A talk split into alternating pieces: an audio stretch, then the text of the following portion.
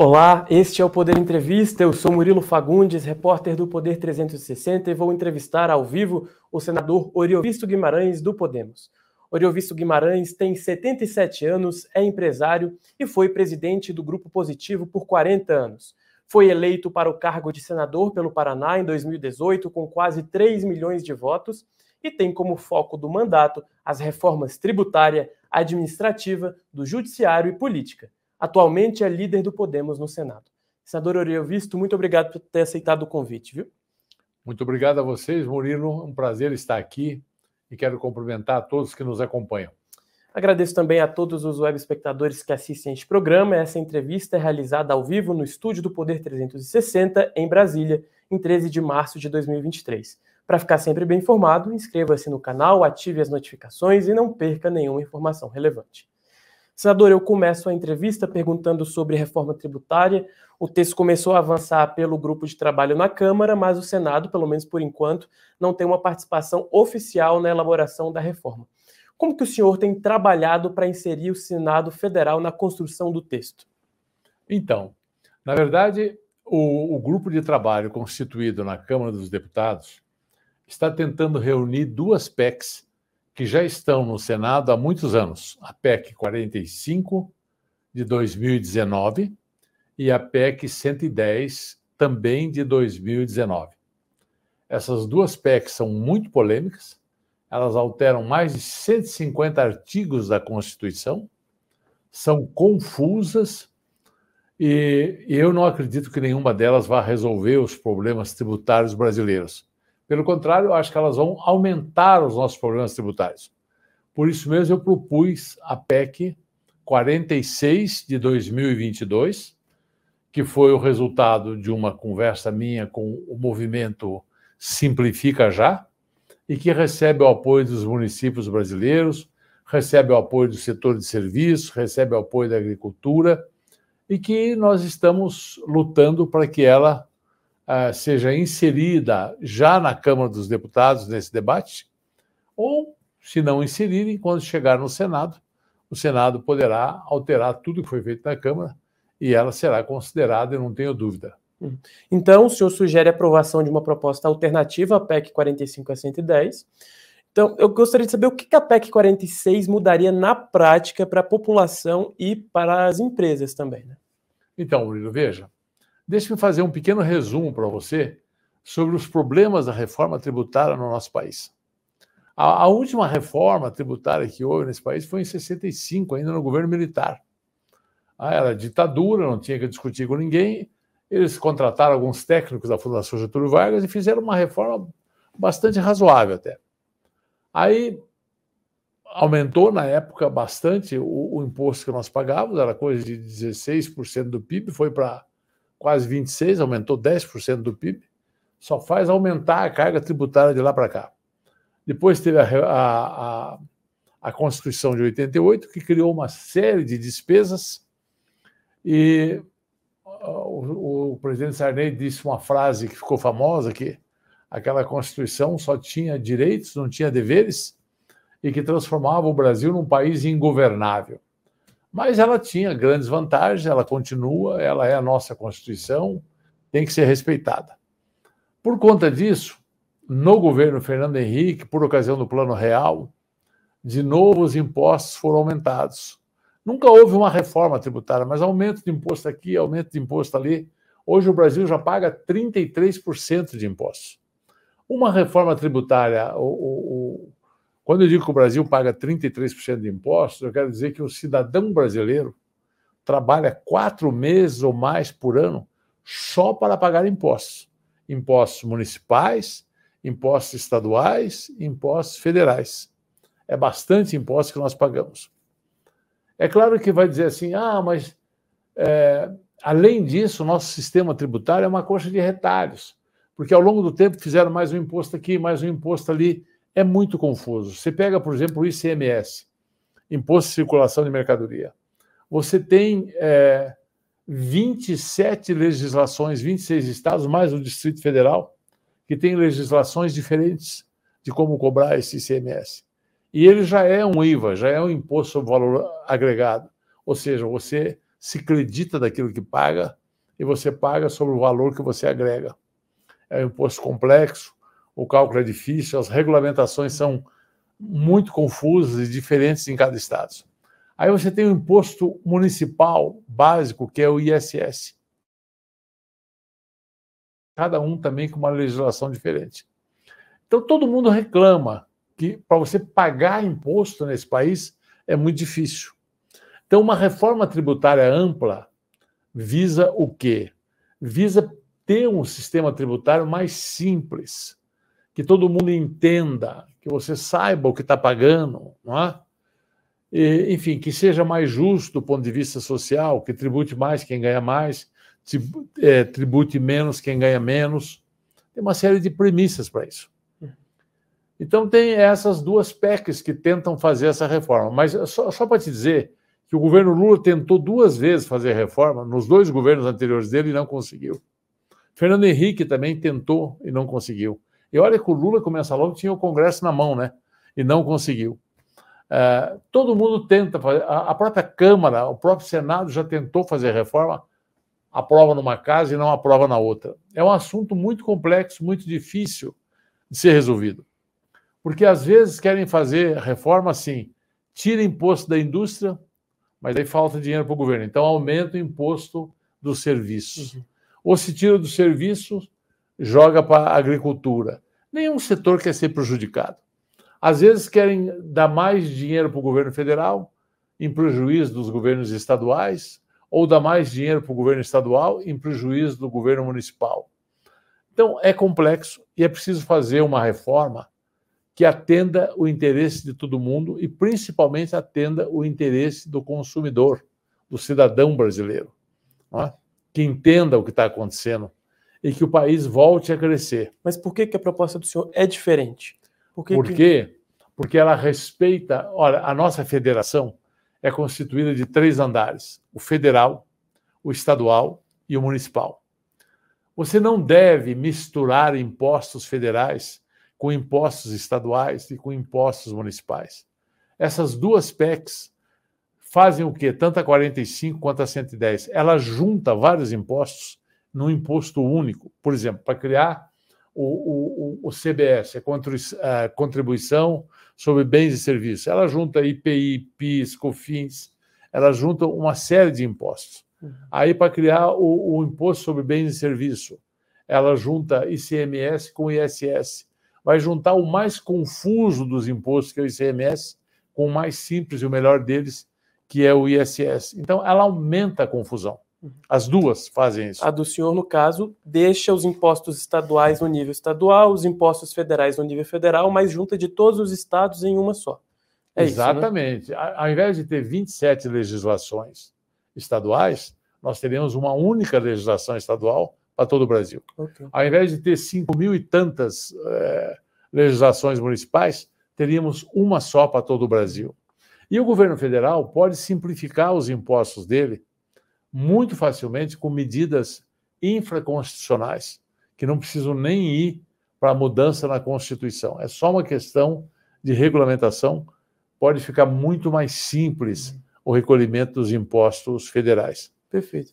Entendido sua proposta, senador, a fato é que o governo quer criar o IVA, né, que é um imposto único para tributos estaduais e federais. E o secretário que cuida desse assunto, Bernard Api, é um dos autores do texto hoje discutido. Então, é possível que dentro do grupo da Câmara o senhor já consiga implementar essas mudanças ah, ou enfrentará dificuldade, certamente, tendo em vista que o governo, o próprio governo, o próprio autor, autor é o secretário do, do governo? Né? Veja, existiram outros governos que também tinham o Ministério da Economia, que também tentaram fazer reforma tributária e que também não conseguiram. O próprio Lula, por duas vezes. Então, não é porque o Ministério da Economia está apoiando uma determinada reforma que ela vai ser aprovada. Espera aí, o parlamento tem a sua autonomia, é um dos poderes. Quem vai decidir isso é o debate, é a democracia. E o parlamento não está lá para ouvir só o Ministério da Economia ou só o governo Lula. Ele ouve a agricultura, ele tem que ouvir. Ele tem que ouvir os prefeitos. Você veja a força política que tem os prefeitos. Eu acabei de sair hoje de um seminário da Frente Nacional dos Prefeitos aonde o ministro Haddad falou e eu fiz um contraponto, falei também. Está muito claro que os prefeitos todos apoiam a PEC 46 de 22, apoiam a minha PEC. Por que, que apoia a minha PEC? Porque ela respeita a autonomia dos municípios. Senão os prefeitos vão viver de pires na mão, pedindo dinheiro para governador, pedindo dinheiro para presidente. E, e é lá no município onde as coisas acontecem. Os municípios têm que ter autonomia né, para gerir os seus impostos, e, enfim. E, e, é o imposto mais bem organizado do Brasil hoje é o ISS. E o que, que a sua proposta PEC 46 oferece de diferente que possibilita aos municípios uh, não perderem dinheiro, por exemplo? Então, ela, na medida que faz uma regulamentação única e na medida que transfere paulatinamente o imposto é, é, é, da, da origem para o destino, é, e na medida que ela propõe também alguma regulamentação por setor de, de, do comércio eletrônico, tipo iFood e outras coisas, que é o futuro dos serviços, ela dá uma boa possibilidade aos municípios de continuarem administrando o imposto que mais deve crescer no Brasil, que é o setor de serviços, ao longo dos próximos anos. É por isso que o governo federal está tão interessado, ah, quase que ter um ISS federal. Querem abocanhar. O que, que essas duas propostas, tanto a 45 a 110, faz? É, o que o governo federal e o que o governo estadual tem que fazer é fazer economia, é fazer reforma administrativa. Mas eles só pensam em cobrar mais imposto e querem avançar em cima do imposto uh, do setor de serviços. Isso vai aumentar brutalmente a carga. A previsão é que quem está pagando 5%, 8% hoje vai pular para pagar 27%. É, no caso do setor de serviços, quase que triplica o valor dos impostos. Então é evidente que o governo federal tem interesse. Ah. Hoje, então, se chegar a proposta como está lá sendo discutido, o senhor é contrário? Eu sou absolutamente contrário. Elas já for, elas estão sendo discutidas há dois anos. A 110 ficou dois anos o senador Roberto Rocha defendendo no Senado, e eu sempre me opus, durante dois anos estudei e debati, e ela nunca sequer chegou a ser votada porque a maioria dos senadores era contra. A, a PEC 45 também na Câmara, faz desde 2019 que está lá, nunca foi votada, porque ela enfrenta a oposição lá também. Os prefeitos conversam com os deputados, o setor agrícola tem a Frente Nacional da, da, da Agricultura. Veja, reforma tributária afeta todo mundo, afeta a indústria, afeta os serviços, afeta a agricultura, afeta município, afeta estados, afeta o governo federal e afeta o cidadão. Então é um assunto que todo mundo tem que participar. Né? Não dá para dizer assim, o Ministério da Economia vai estabelecer o que vai ser. Não vai, não. Essa discussão é longa, é complexa e não vai ser o que o governo quer necessariamente. A discussão, da forma como está na sua avaliação, não tem como ser aprovada a proposta atual? Acredito que não. Essas duas propostas, do jeito que estão lá, o próprio governo admite que está aberto, que tem que mudar muita coisa. Uhum. E só para fechar esse assunto, senador, uh, houve um pleito no, no Senado para que o, os senadores tenham mais atuação já nesse início da discussão, para que não se discuta a reforma lá na Câmara, no grupo de trabalho, e depois chegue ao Senado. É, em efeitos práticos, os senadores já vão começar a acompanhar em loco no grupo de trabalho na Câmara ou ainda não há definição sobre isso? Não, não há definição sobre isso. Houve pedidos para se fazer uma comissão mista. mista ah, em anos anteriores, nós fizemos isso. Houve uma discussão em comissão mista, depois ela foi revogada pelo Arthur Lira, e agora a Câmara parece que tomou um caminho que é, é discutirem só eles e mandarem um texto aprovado para o Senado, como que dizendo assim: não, a Câmara fez sua parte, o Senado agora que faça dele. Uhum. É, é, claro que isso vai atrasar ainda mais a reforma, porque é, nós gostaríamos de discutir desde o início, mas não não é assim que está sendo encaminhada, não. E o senador Rodrigo Pacheco deu alguma indicação de uh, dos senadores que ficaram responsáveis no Senado por isso? Porque o senador Roberto Rocha, que era uma das ah, vozes, ah. não está mais, né? Não, não, ele não foi reeleito. É. Isso. Não, não, não tem. Não tem relator, não tem nada ainda. Ela nem veio para o Senado, uhum. nem poderia ter. Uhum. Não tem Perfeito. como ele, ele definir nada. Ah, senador, agora falando um pouco de uma visão mais macro, gostaria de saber a opinião do senhor sobre o governo Lula, o terceiro governo Lula. Qual que é a opinião do senhor? Ah, quais são ali os pontos positivos e negativos desses primeiros meses ah, do executivo? É, Eu te confesso que é assim. É cedo para uma avaliação ainda. Você vai dizer, bom, já são 60 dias. Nesses 60 dias, ele fez algumas coisas que eu não gostei. Ah, e fez outras que eu achei até interessantes. É, o meu partido é um partido independente, eu sou um senador independente, eu não morro de paixão por nenhum presidente, nem morria pelo Bolsonaro, muito menos pelo Lula. Eu, eu analiso cada assunto isoladamente e procuro ter consciência se aquilo vai ser bom para o Brasil ou se não vai ser bom para o Brasil. Não é? Então, assim, coisas é, boas quando chegarem propostas no Senado, eu não teria problema nenhum de votar favoravelmente ao governo Lula. Uhum. E quando forem coisas ruins, nós vamos votar contra. Uhum. Foi exatamente assim que eu fiz com o Bolsonaro. 80% dos projetos Bolsonaro a gente aprovou, uhum. mas teve 20% que eu não aprovaria jamais e não aprovei mesmo. Uhum. Agora, por exemplo, tem uma PEC do, do governo Lula, que talvez ele até retire, que é essa questão do, do, do da, do voto de Minerva, da Receita, lá no Conselho dos no Contribuintes. No, no CAF, né? É, que eu sou contra. Acho que não pode retirar em, em dúvida pro réu. Se houver empate, que seja beneficiado o contribuinte. Tá? Então, é, é, um, é, um, não já que eu vou dizer para ele. Tá? E, e, tem outros não que eu vou dizer, e, e eu espero poder dizer sim toda vez que tiver alguma coisa boa. Ok. Hoje no Senado há uma discussão latente sobre o espaço dado à oposição né, em posições de destaque. Senadores do PL, partido do ex-presidente Jair Bolsonaro, reclamam que não estão sendo priorizados na distribuição de comissões, de cargos. O pleito do bloco, na, na avaliação do senhor, que faz parte de um partido independente, é válido, na sua opinião? Válido, claro que é válido. É, a oposição sempre teve voz no Senado. Sempre teve voz e vai continuar tendo. Existe o líder da oposição, Existem várias comissões que a oposição tem que atuar. Eles não estão presentes em cargos relevantes, mas estão presentes nas comissões. Na CCJ, está lá. O Sérgio Moro, por exemplo, vai ser meu colega lá na CCJ. Uh, eh, e em várias outras comissões, na CAI também, não é? Em várias outras. Uh, eles estão participando das comissões. O que eles reclamam é que eles queriam ter a presidência de algumas comissões e não tiveram. Por quê? Porque aí é o seguinte: nós tínhamos dois candidatos. Um candidato que era o Rodrigo Pacheco, outro candidato que era o Rogério Marinho.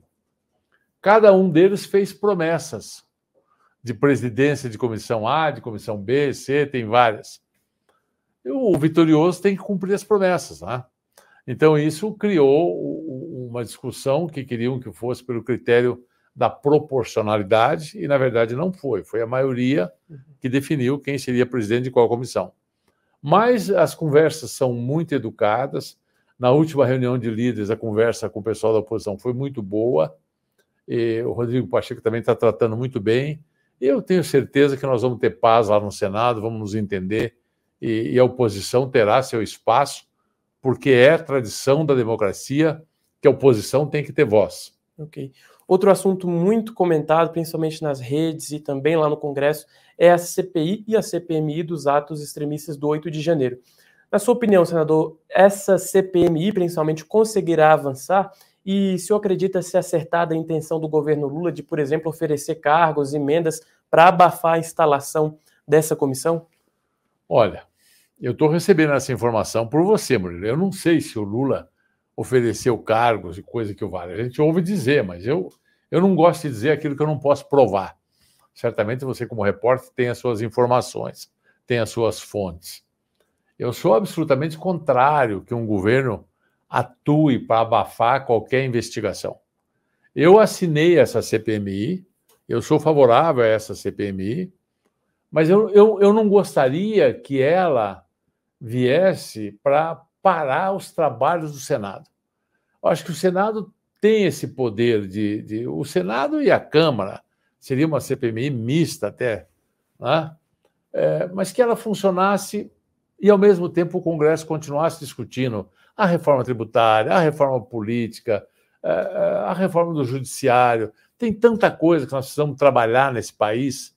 E, e às vezes eu sinto que quando tem uma CPMI, é, a imprensa dá uma cobertura tão grande sobre isso, os parlamentares se envolvem tão, tanto com isso, que o, o, o Congresso para. E eu não gostaria que isso acontecesse. Sou a favor da CPMI. Acho que ela deve acontecer. Deve mostrar quem teve a responsabilidade e quem não teve. O Brasil só tem a ganhar com isso. Uhum. É?